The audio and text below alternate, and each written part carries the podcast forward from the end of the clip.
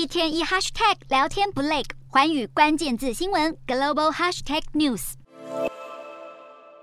美股近期持续上扬，分析普遍认为，主要是由于十月通膨出现降温趋势，使得联准会的货币政策出现更多缓冲空间。而专家看好这波涨势将受到每年耶诞节行情的支撑，延续到十二月中旬左右。虽然专家看好美股短期内上涨，不过市场预期美国企业第四季的获利将出现两年来首次下滑。加上利率上升和成长放缓，整体经济在明年出现衰退仍是巨大隐忧。随着联准会主席鲍尔准备在十一月三十日发表谈话，也引发各方投资者高度关注美国货币政策在未来的动向。鲍尔出席十一月底的活动以后，就会进入十二月中旬决策会议前的缄默期，因此各界都紧盯着这场谈话内容。预估将牵动市场对联准会明年决策展望的预期。目前市场推测，联准会应该会在十二月放缓升息步调。不过，如果通膨压力没有减弱，还是不排除升息周期维持更长的时间。